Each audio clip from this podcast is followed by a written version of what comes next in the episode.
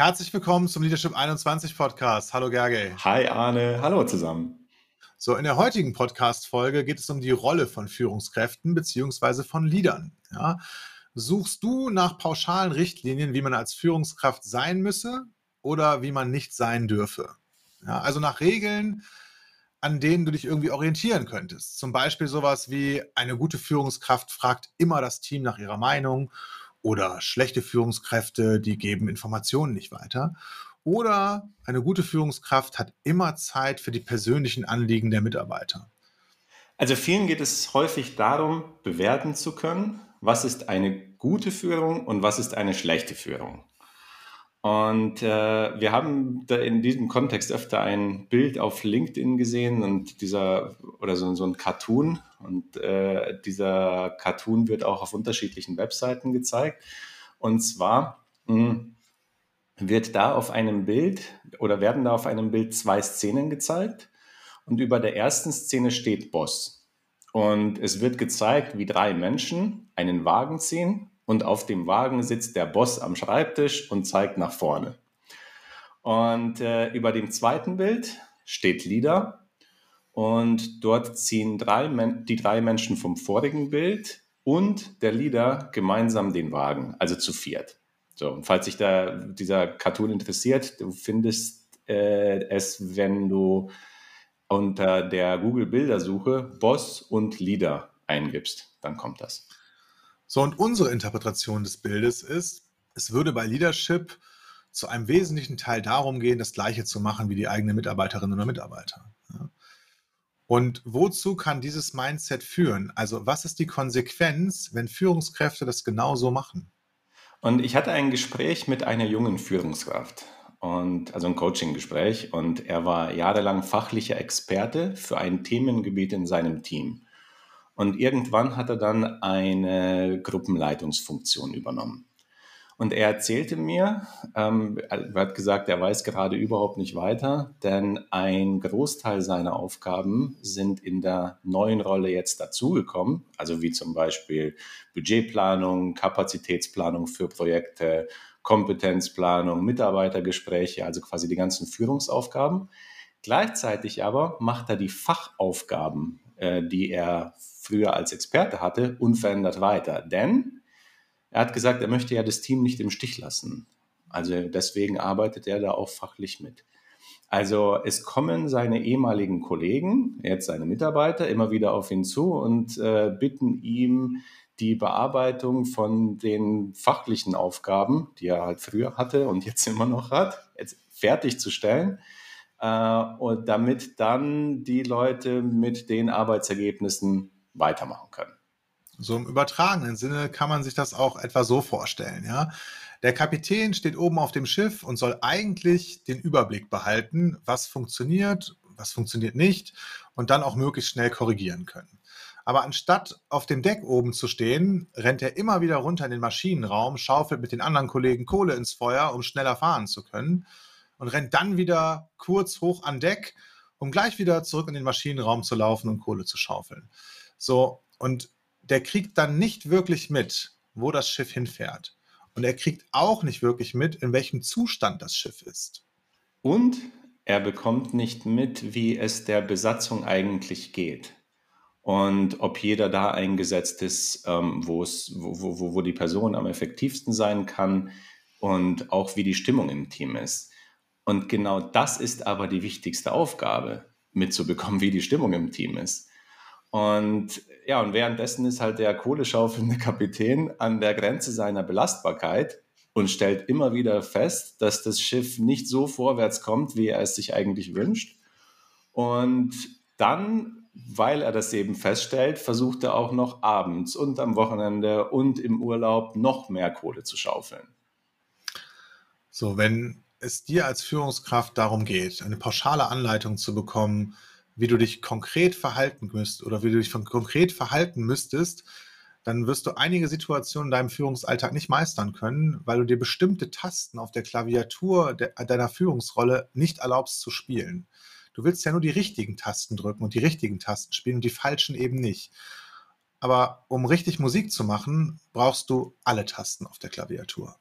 Und wir haben im Podcast Nummer 40 die Frage behandelt, geht es bei Leadership darum, keine Arbeitsanweisungen zu geben? Also das geht in eine, in eine ähnliche Richtung. Denn es kann sein, dass du mit diesem Vorgehen, also keine klaren Arbeitsanweisungen zu, zu geben, sehr viele Business-Situationen wirklich gut meisterst.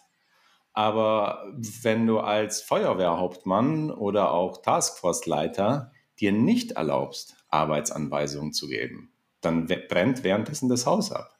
Also Arbeitsanweisungen zu geben, ist ein Puzzlestück von Leadership, das für einige Situationen essentiell ist. Und du kannst dann dieses Puzzlestück auch dann noch zusätzlich mit anderen Puzzlesteinen ergänzen, mit irgendwas Zwischenmenschlichen, mit Empathie, wie auch immer.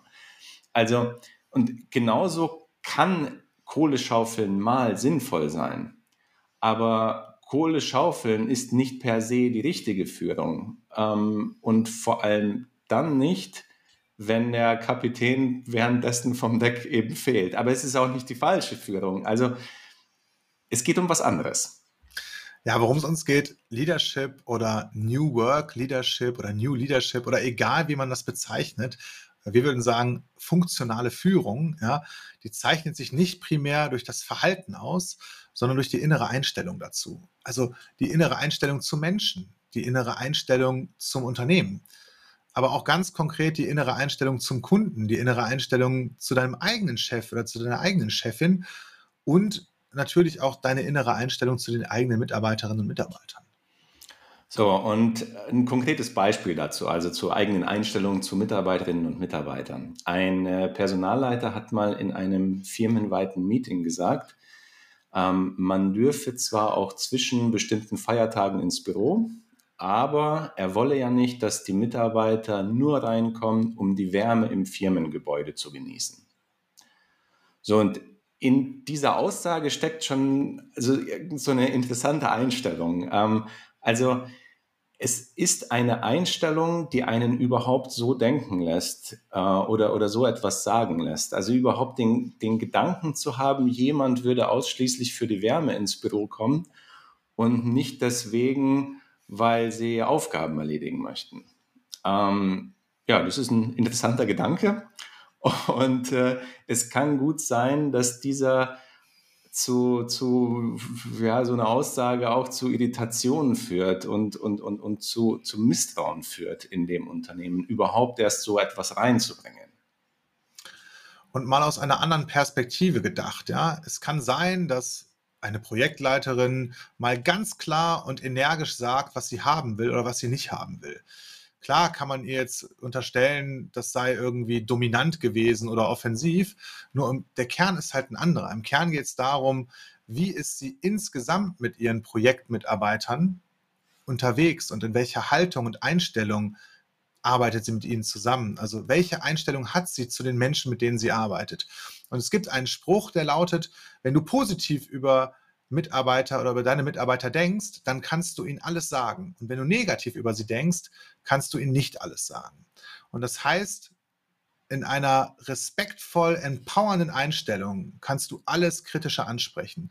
Und in einer abwertenden Haltung kommen selbst positive Aussagen irgendwie häufig komisch rüber. So, und aus diesem Grund haben wir entschieden, den Kern der Leadership 21 Seminare nicht darauf zu fokussieren, was du machen musst oder nicht machen darfst, sondern wie du erstmal in deiner eigenen Haltung oder, oder überhaupt erstmal deiner eigenen Haltung bewusst zu werden und äh, dass du dann Sichtweisen erkennen kannst, um andere Menschen in einer Haltung zu begegnen, die für dich und für die anderen gut funktioniert. Und das ist auch der wesentliche Inhalt unseres acht Wochen Online-Programms Integrate. Äh, und den Link dazu findest du in den Show Notes. So, und unsere Inspirations, ja, diesmal ist es eine Inspirationsfrage äh, für dich für diese Woche ist, also was ist deine Lieblingsposition als Führungskraft? Also mit dem Blick auf dieses Bild von Leader versus Boss. Also wo würdest du dich und deine Art zu führen auf diesem Bild gerne einordnen und wo auf gar keinen Fall? Also konkret, sagst du gerne und klar, wo es lang geht Oder springst du gerne sofort schnell fachlich und operativ ein? So, das ist die eine Seite. Oder von einer anderen Richtung gefragt, lehnst du die eine der beiden Positionen ab? Weil ähm, wenn das so ist, also du eine der beiden Rolleninterpretationen von Leader oder Boss oder wie du es auch nennst, wenn du, wenn du eine der beiden Sachen ablehnst, dann hat das Konsequenzen auf deine Art zu führen, auf, auf dein Leadership und auch für dein Business. Ja, dann kannst du bestimmte Aspekte von Führung nicht leben und dadurch auch bestimmte Ergebnisse nicht erreichen. Und günstig wäre es, wenn du situativ das machst, was für das Teamergebnis erforderlich ist. Und nicht das, wovon du denkst, dass man es machen müsse oder dass man es eben nicht machen dürfe. Ja?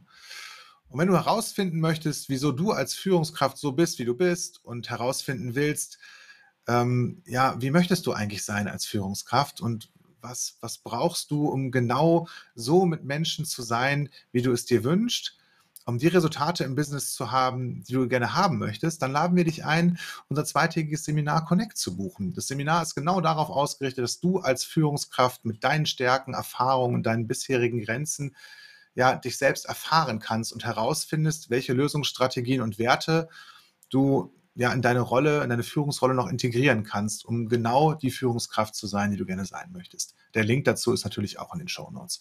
Und wir wünschen dir eine Woche voller Respekt und Klarheit und sagen bis zum nächsten Mal. Ciao. Ciao, ciao.